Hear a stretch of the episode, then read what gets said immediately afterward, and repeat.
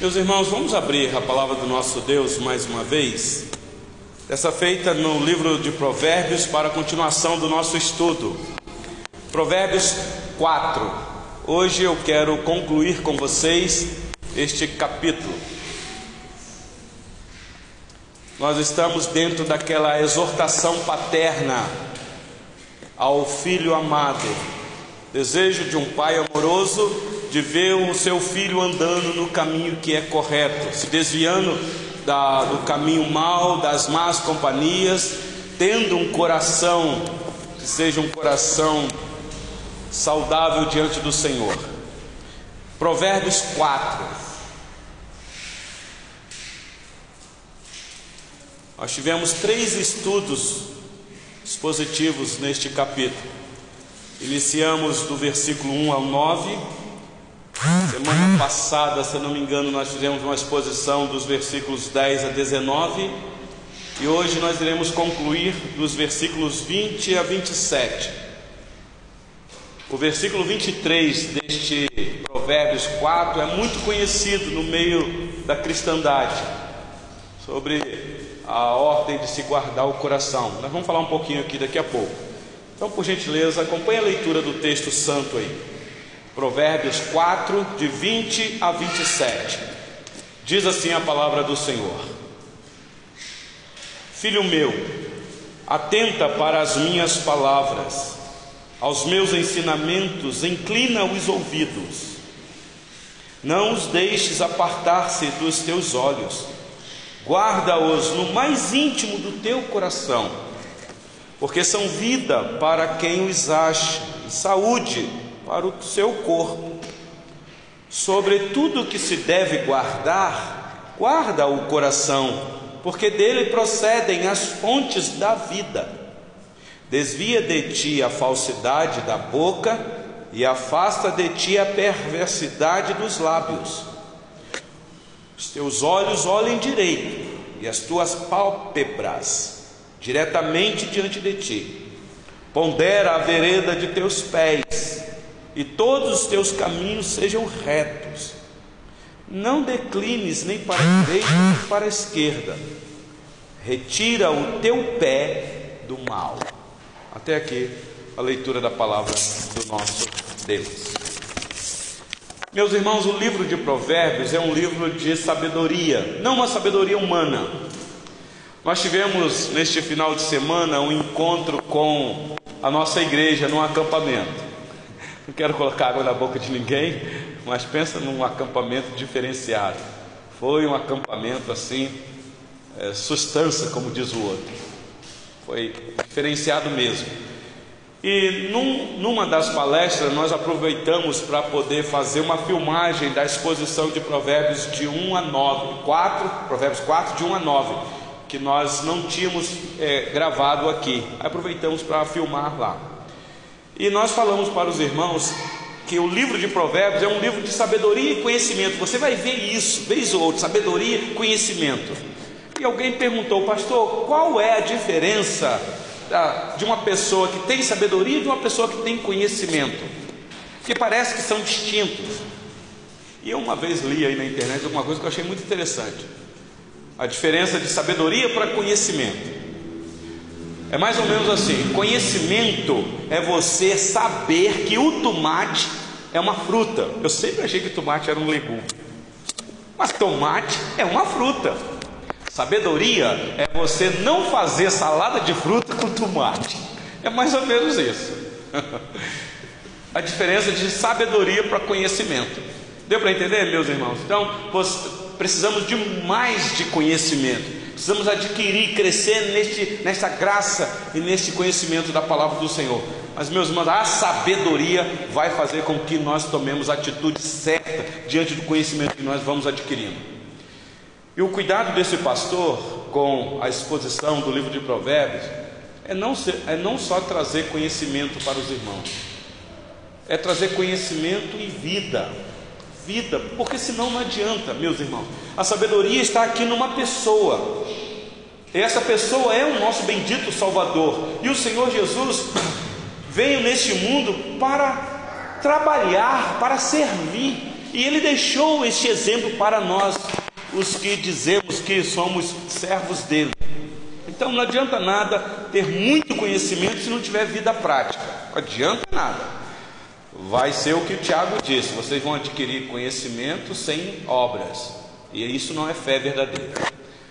Então eu quero ver com vocês hoje a continuação deste provérbio, que vai nessa mesma tônica do pai instruindo o filho. Meu filho, meu filho. Vocês perceberam? Olha o, cap, o Provérbios 4, 1, ele começa assim: Ouvi, filhos, a instrução do pai. Aí lá no versículo 10, ele diz de novo: Ouve, filho meu, e aceita as minhas palavras.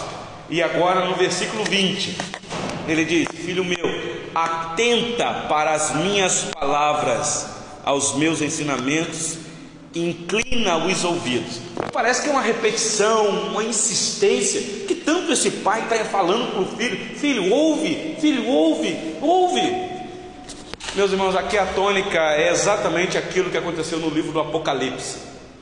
O livro do Apocalipse, quando o Senhor Jesus envia aquelas, aquela, aquelas cartas para as igrejas da região da Ásia Menor, em todas elas tinha no finalzinho um estribilho, dizendo assim: quem tem ouvido para ouvir, ouça. Por quê? Vai ter gente que vai ouvir, mas não vai ouvir. Isso é o próprio Deus que faz. Então o pai aqui está dizendo: Meu filho, ouve os ensinamentos. Estas palavras te darão vida. Estas palavras. Então, Provérbios 4, de 20 a 27, meus irmãos, é a exortação do pai para o filho, dizendo: Meu filho, não se desvie do caminho correto. Eu já te apresentei o caminho. O caminho é esse. Cuidado que existe um outro caminho. Não se desvie. Não sei se vocês lembram do último estudo, a partir do versículo 10 até o versículo 19. O pai falou para o filho, dizendo: Meu filho, eu quero te advertir acerca do caminho dos perversos. Então você tem que tomar uma atitude. O, a atitude sua é: não ande nesse caminho. Você tem que dizer isso para o teu coração. Não só você vê o perverso andando no caminho e quando você contemplar, você toma uma atitude e se desvia deste caminho. É o que ele vai acentuar aqui. Então hoje eu quero ver com vocês sobre o finalzinho dessa admoestação para o filho andar na, nas veredas da sabedoria sem se desviar. Aqui, meus irmãos, é é aquele o que está por detrás aqui é aquele episódio quando aconteceu com Pedro, quando ele estava naquele barco do mar revolto e o Senhor Jesus apareceu caminhando sobre as ondas bravias e eles pensavam que era uma, um fantasma. E aí o Senhor Jesus disse: Sou eu, não temas. Vocês lembram qual foi a atitude de Pedro, que era o líder do grupo? Ele diz: O Pedro é ousado, a tempestade, mar revolta, e você, se é o Senhor mesmo, manda que eu desça. Ei, Pedro, pescador, sabe o que é o mar revolto? Aí o Senhor Jesus falou: Vem, Pedro, pode vir, Pedro. E meus irmãos, a gente critica Pedro, né, que não teve fé, que afundou. Meus irmãos, se eu tivesse lá, eu não tinha nem escondido lá no barco. Eu ia falar, se o Senhor manda eu descer, eu ia ficar quietinho lá. E Pedro ousou em descer. Foi corajoso. Ele botou os pés e sentiu quase que um mar de vidro petrificado e começou. O que está por detrás aqui é, filho meu, filho meu, mantenha nesse caminho, porque esse caminho é o caminho de sabedoria. Foque os teus olhos. Mas aí, num dado momento, o que, é que aconteceu com Pedro? Claro, veio o fracasso, ele afundou, porque o entendimento que a gente tem é que ele prestou atenção no mar revolto, tirou os olhos do Senhor Jesus. O autor aos Hebreus vai dizer que nós devemos firmar os nossos olhos no autor e consumador da nossa fé. Então é o que está por detrás aqui, a instrução que o pai dá para o filho: Meu filho, meu filho, você não pode se desviar da vereda da sabedoria você tem que andar firmemente. Eu vou dividir o estudo hoje em duas partes. É bem simples e resumido aqui. O que nós temos aqui é o pai orientando o filho a usar os seus olhos e sua língua como instrumento para descobrir a vereda da sabedoria, que é a verdade e a direção correta. Então, se você tiver uma caneta e quiser, de forma didática, dos versículos 20 a 22, nós temos a introdução aqui, nesta parte. A introdução é: o pai chama o filho a ouvir, para dar um, uma motivação para ele, porque existe um benefício se ele der ouvido. E por último, versículos 23 a 27, ele vai apresentar o caminho da sabedoria, retratando aí um caminho digno de dedicação total até o fim. Ou seja, se você perseverar até o fim, meu filho, você vai alcançar o prêmio, por assim dizer. Então, vamos comigo aí, por gentileza, para os versículos 20 e 20 a 22. Filho meu, atenta para as minhas palavras, aos meus ensinamentos inclina os ouvidos. Como eu disse, essa repetição de filho meu, ouça, porque esse é o papel do pai. O pai nunca pode desistir do filho. O pai nunca pode desistir de instruir o filho, ainda que ele falou uma, duas ou três vezes. Vocês lembram do apóstolo Paulo? O apóstolo Paulo pastoreou a igreja de Corinto. E ele instruiu aqueles irmãos, ensinou o evangelho. Mas num dado momento o apóstolo Paulo fica sabendo que aqueles irmãos estão titubeando naquele ensino que ele deu, especialmente em questão da ceia, em questão da ressurreição. O apóstolo Paulo tem que escrever dizendo: Meus irmãos, eu vou dizer de novo para vocês o que eu também recebi. Então, um verdadeiro líder ou um verdadeiro pai é aquele que não desiste do seu filho, ainda que ele já falou. Você conhece aquele pai que diz assim: Meu filho, eu já te avisei e não vou falar de novo. Conhece gente assim? Poxa, que falta de sabedoria desse pai. Qual o problema de você falar de novo? Porque às vezes os filhos são lerdos, eles não conseguem entender de uma vez só. Então você tem que sentar e falar, e falar, e falar. Isso é uma maneira didática, meus irmãos, de inculcar na cabeça dos nossos filhos a lei do Senhor. É falar uma vez, é falar de novo, é ensinar. E esse pai está fazendo isso, filho meu, atenta às minhas palavras. Mas ele já falou isso antes. Será que o filho é tão lerdo assim que não está atentando? Meus irmãos, Vez ou outra nós precisamos lembrar dos mandamentos do Senhor para os nossos corações. Não são poucas vezes, eu falei aqui na devocional sobre a atitude de perdoar sete vezes no dia, quando o irmão vier arrependido sete vezes. Meus irmãos, se a gente não tiver a lei do Senhor no nosso coração, nos orientando, que é o nosso dever perdoar o irmão, nós não vamos perdoar, não. Nós vamos decidir pela vontade do nosso próprio coração, tomar as atitudes. Isso é triste. Mas olha o versículo 21, por gentileza. Versículo 21. Não deixes apartar-se dos teus olhos, guarda-os no mais íntimo do teu coração. Claro, nós temos aqui uma tradução na nossa língua, que hoje, no nosso entendimento, coração, quando eu falo coração, o que é que vocês entendem? é aqui o peito, não é isso?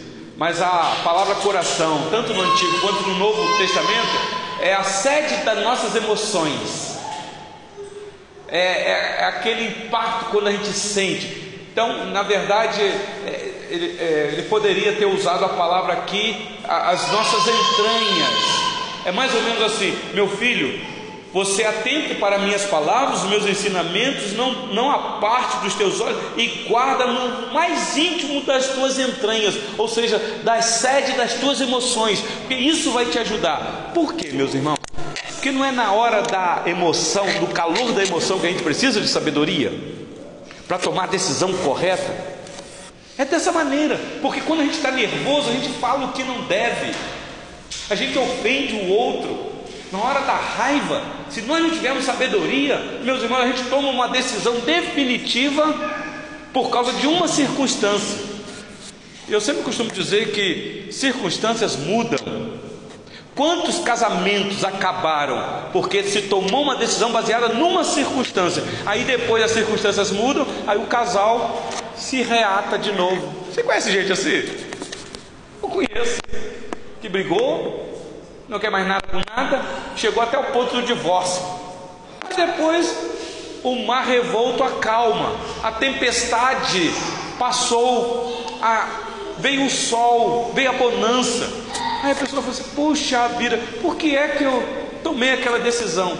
Então, o pai está dizendo: meu filho, atente para minhas palavras, os meus ensinamentos, inclina os teus ouvidos, não deixe ela, não aparte os teus olhos, e guarda ela no mais íntimo do teu coração. Quando ele fala isso, porque o versículo 23 vai chegar daqui a pouco, mas olha comigo o versículo 22 aí na sua Bíblia. Versículo 22. Porque são vida para quem os acha, e saúde para o seu corpo. Me parece que o que está por detrás aqui é aquele sermão que o Senhor Jesus proferiu ah, para os seus discípulos no Sermão do Monte. Ele chama os discípulos e diz assim: Olha, se os teus olhos forem bons, forem bons, todo o teu corpo será luminoso. Ah, mas se a luz que há em ti for. Aliás, deixa eu ler o texto, é melhor. Abre a sua Bíblia rapidinho. Mateus capítulo 6. Abre aí rápido, por gentileza. Mateus 6, versículo 22 e 20, versículos 22 e 23. Aqui são palavras do nosso Salvador, a verdadeira sabedoria.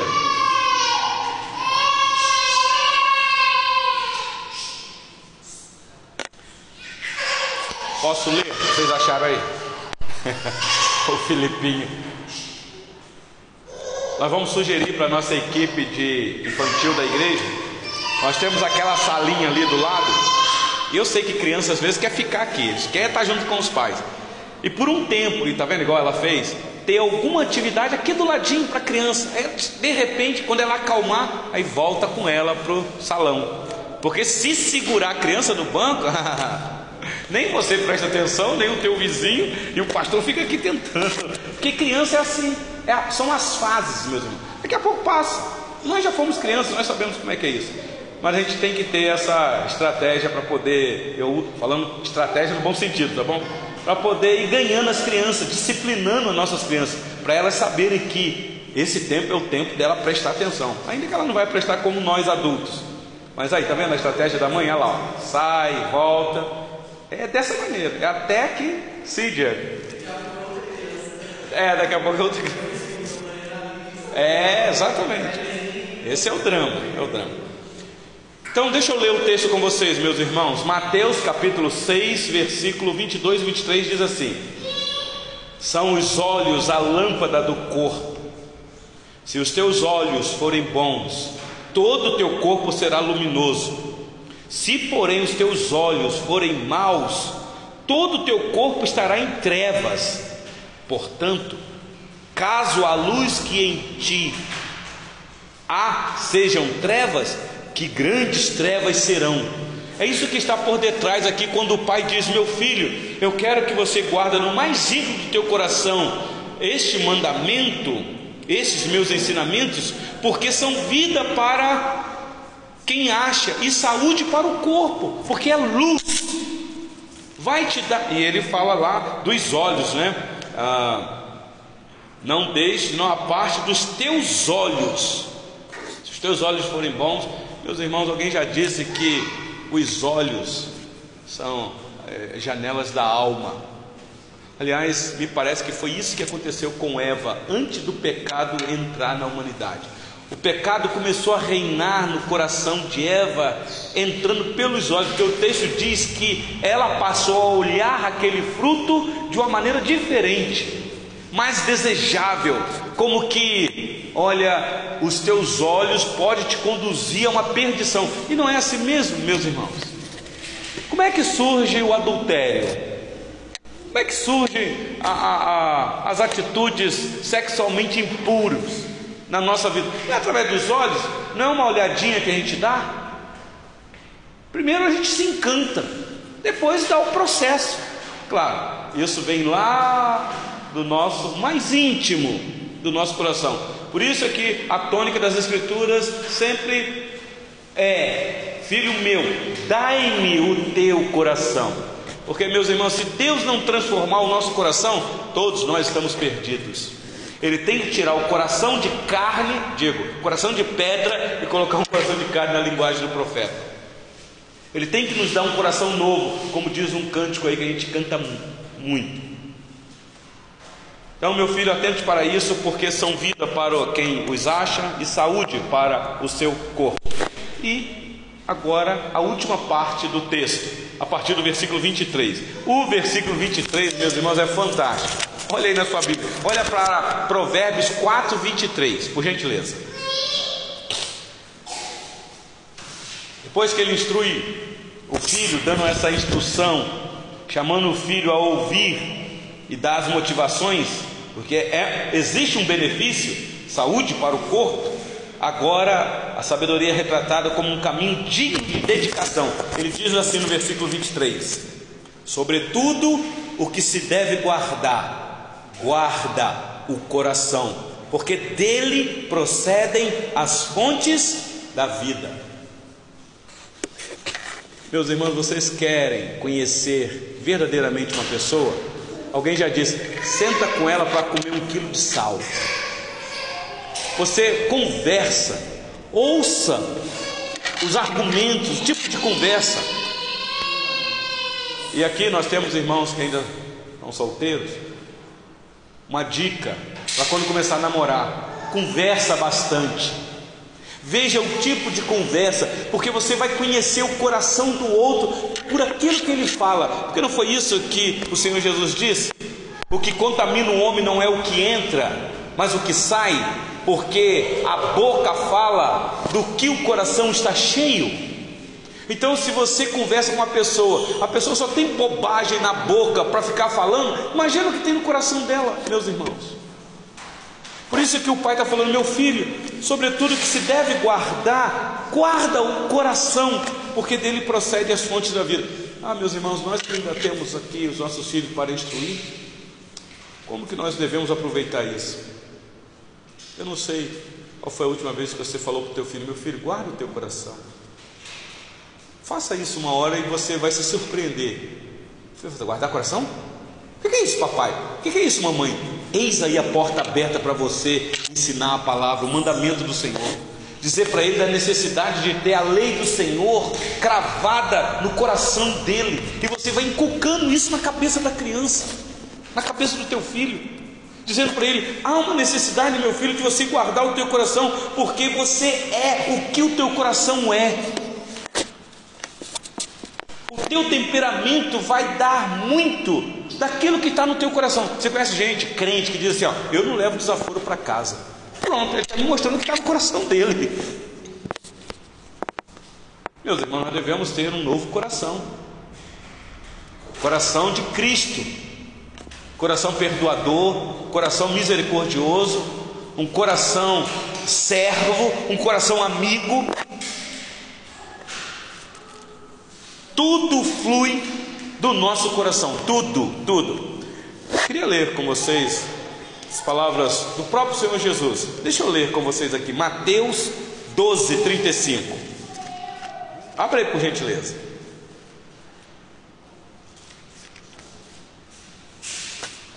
Vou ver a hora aqui. Mateus 12, 35.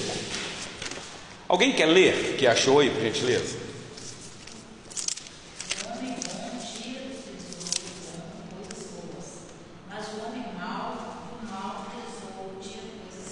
É, preste atenção que o evangelista aqui diz o seguinte: a irmã leu com muita propriedade.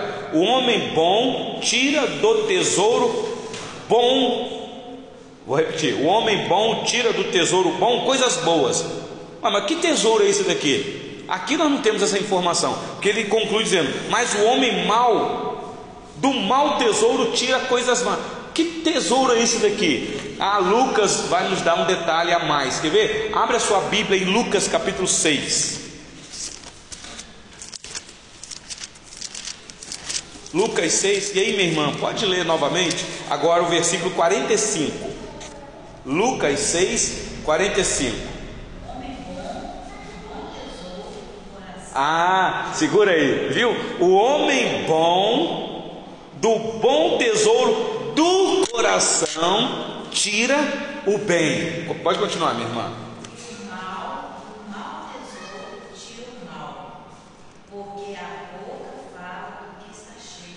Pronto. Coração. Então, esse acampamento que nós acabamos de realizar foi uma grande oportunidade para a gente estreitar o laço de comunhão e eu estimulei a igreja para isso. Para sentar e conversar com os irmãos no gramado, na, na beira da piscina, na beira do campo de futebol e conversar. Meus irmãos, eu louvo a Deus pela vida dessa igreja. Ninguém é perfeito aqui, mas nós só tivemos bons relatos, não tivemos problema nenhum de más conversações. Gente que estreitou os laços de irmandades, no crescimento espiritual, trocando experiência, isso mostrando, meus irmãos, o que está no coração. Que coisa boa, precisamos de mais tempos assim, para a gente crescer mais nesta irmandade, nessa fraternidade, por assim dizer. Mas do, o nosso coração é de lá que flui tudo, tudo, exatamente tudo. Deixa eu ler com vocês, Tiago, eu já, em outra oportunidade eu já li aqui com vocês. Tiago capítulo 3. Abra sua Bíblia aí por gentileza. Tiago 3. Acompanhe esse texto aqui, é muito dramático, meus irmãos.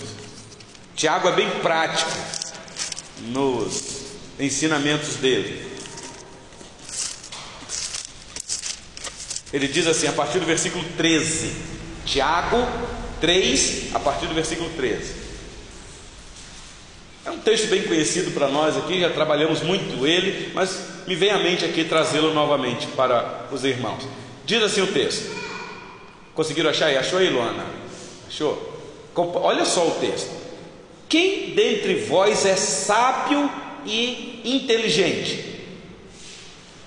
Eu disse aqui no início que o problema não é a pergunta, mas a resposta. Fazer pergunta é um desafio. O irmão aqui está fazendo uma pergunta: quem é sábio inteligente aí no meio de vocês? Tem alguém aí, sabe? Tem alguém inteligente? Eu vou dar uma dica para vocês. Então, mostre em mansidão de sabedoria, mediante condigno proceder as suas obras. Eita! Quero saber se você é um homem manso. Manso aqui não tem nada a ver, meus irmãos, com temperamento. Manso aqui tem a ver com rendição. Alguém que já foi rendido é alguém que já foi dominado. Sabe como é que é? Qual o Senhor Jesus ensinou? Ele está dizendo: Aprendei de mim, que sou manso e humilde de coração. Tomai sobre vós o meu jugo. O que ele está dizendo é o seguinte: vocês que são brabos demais, aprendam comigo, que sou manso e humilde. A linguagem ali já foi explicada por vários estudiosos que trabalha com amansar gado. Não sei, meu irmão Valdenei, se já amansou gado alguma vez. Eles coloca canga e, num, e coloca o, o brabo do lado do manso. A tendência, meus irmãos, não é o manso ficar brabo. A tendência é o brabo aprender com o manso. É mais ou menos isso que o Senhor Jesus está dizendo.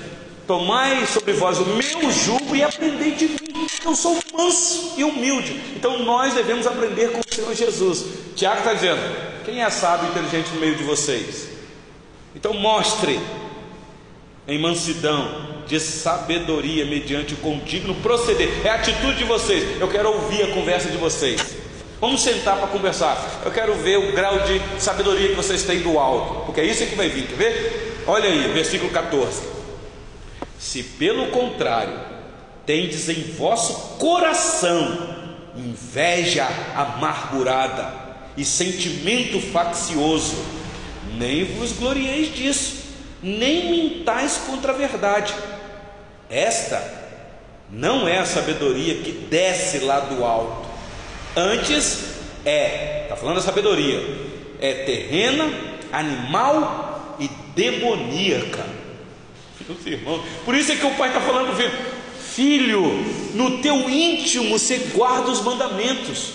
Se de tudo que você deve guardar, guarda o teu coração, meu filho, porque existe uma outra sabedoria. Sabedoria que é terrena, que é dessa vida, que é animal e que é demoníaca. Você pode perguntar assim: existe sabedoria demoníaca? Segundo Tiago, que está falando aqui para nós. Tiago é ousado. Uma vez Tiago fez uma pergunta, dizendo assim: Vocês creem em Deus? Ué, crente vai falar, claro, creio. Ah, fazes bem, mas até os demônios creem e tremem. Então, aqui, sabedoria demoníaca, meus irmãos, é a sabedoria sugerida pelos demônios. É aquela sabedoria que vem do nosso ouvido na hora da irritação, na hora de fazer aquilo que, que não deve. Você já viu aqueles desenhos que tem um anjinho bom de um lado e um anjinho mal do outro? Não sei se já aconteceu com você, de vez em quando você está num estado emocional tão fracassado, tão para baixo, que de repente vem um monte de vozes na sua cabeça. Para você, faça isso, faça aquilo, faça, maquinando o mal. Meus irmãos, o que é isso? Não é só a voz do seu subconsciente, não. É uma sabedoria demoníaca que está te incitando a tomar uma atitude. E segundo o nosso irmão aqui, é uma atitude de inveja amargurada, sentimento faccioso. Versículo 16 de Tiago 3, olha aí. Pois onde há inveja e sentimento faccioso, aí há confusão e toda espécie de coisa ruim. E é mesmo, e é mesmo. Você frequentar um lugar que o povo é dividido e é uma inveja danada um do outro, ah, meus irmãos, que lugar horrível para se viver. Versículo 17, ele vai dar a solução.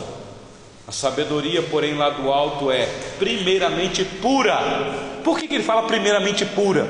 Meus irmãos, porque ele está apontando para Cristo, o imaculado, santo, puro.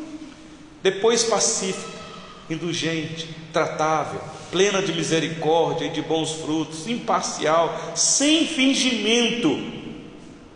Ora, é em paz que se semeia o fruto da justiça para os que promovem a paz. Filho meu, ah, filho meu, sobre tudo que se deve guardar, guarda o coração, meu filho, porque dele procedem as fontes da vida. Meu filho, cuidado com quem você anda, porque você vai ser contaminado. Você vai ser contaminado, você vai contaminar a casa do papai e da mamãe. Você vai, se for da igreja, né, um filho da igreja, você vai contaminar a igreja. Meus irmãos, dá uma olhadinha para a igreja e veja quem são os que contaminam a igreja. Quem é que gosta de confusão na igreja? Quem são os espíritos facciosos dentro da igreja? É gente que não guarda o coração, é gente que não tem ouvidos para ouvir os ensinamentos. Então vamos finalizar aqui com os versículos 24 a 27 de Provérbios 4. Vamos lá. Diz assim, Provérbios 4, versículo 24 a 27. Desvia de ti a falsidade da boca e afasta de ti a perversidade dos lábios. Porque o pai conhece o filho, sabe que o filho pode proferir impropérios. Meu filho, guarda os teus lábios, guarda a tua boca, Num, porque a boca vai falar o que está cheio o coração. Por isso é que guarda o coração, que a boca vai falar coisas boas. Versículo 25: Os teus olhos olhem direito, e as tuas pálpebras diretamente diante de ti, pondera a vereda de teus pés, e todos os teus caminhos sejam retos. Não declines nem para a direita nem para a esquerda. Retira o teu pé do mal. Você viu que ele vai. Por que ele falou pé aqui? Ele começou falando de coração, boca, olhos e terminou com o pé. Como é que é? Pode falar. É a base, né? São os pés que são velozes para derramar sangue. Lembra que o profeta Isaías dizendo: Ó, oh, quão formosos são os pés daqueles que anunciam coisas boas. O apóstolo Paulo, escrevendo aos Romanos, faz citação de Isaías. Meus irmãos, aqui nós estamos como pais como filhos. Como é que estão os nossos pés? Nós poderíamos fazer a pergunta: por qual caminho nossos pés têm andado? Poderia perguntar sobre os nossos olhos. Em que nós temos colocado nossos olhos? Será que nós temos colocado os nossos olhos em coisas más? Meus irmãos, e o nosso coração? Como é que está você nesta noite? Como é que está o teu coração? Como é que é você quando alguém te irrita? Esse é o desafio. Como é que é a tua atitude quando alguém fala mal de você pelas costas? Você começa a se armar para poder pagar na mesma altura? Pagar o mal com o mal? Ou você está disposto a dar outra face? A andar a segunda milha? Ah, meus irmãos, ser crente não é uma coisa fácil, não. Estou falando crente de verdade. É um desafio muito grande. Como é que tem sido a sua criação dos filhos dentro de casa? Vez ou outra, meus irmãos, a tônica que é essa. Atente para o teu filho, ajuda o teu filho, discipline o teu filho, corrige e exorta o filho. O livro de Provérbios vai dizer que é melhor você corrigir o teu filho com a vara, porque você vai afastar do coração dele a perversidade. E eu vou ser sincero, meus irmãos, eu sei que está gravando aqui, mas eu entendo a vara ali literalmente. Eu não entendo que é uma lei da justiça, não. A vara da infância, né? A vara da infância é um galinho de amora ou de goiaba mesmo. De vez em quando o filho sentir que é necessário. Oi? Eu apoiei tanto de vara de amora. Nossa, como que eu fiquei revoltado com a minha mãe. Eu falo, ô oh, mãe, eu te amo cada vez que eu lembro da chibatada que a senhora me dava. Porque isso me fez pensar, meus irmãos. Tirou do meu coração a estultícia porque a estultícia está ligada ao coração da criança, e a vara da disciplina afastará. Não é um celular na mão da criança, não é uma facilidade, meus irmãos, é a disciplina. É claro, disciplina com amor, meus irmãos, com sabedoria. Porque não adianta nada também ir para cima do filho com arrogância, porque se você deixar a corda frouxa demais, não adianta. Mas se você esticar a corda demais, ela arrebenta. Por isso, precisamos de sabedoria do alto para poder agir diante da nossa família. E aqui, meus irmãos, a lição é para nós na igreja. Todos nós aqui somos filhos. Precisamos ajudar uns aos outros. Deus em Cristo nos abençoe, guardando o nosso coração do mal. Que o nosso coração proceda só o que é bem para ser bênção para o nosso próximo.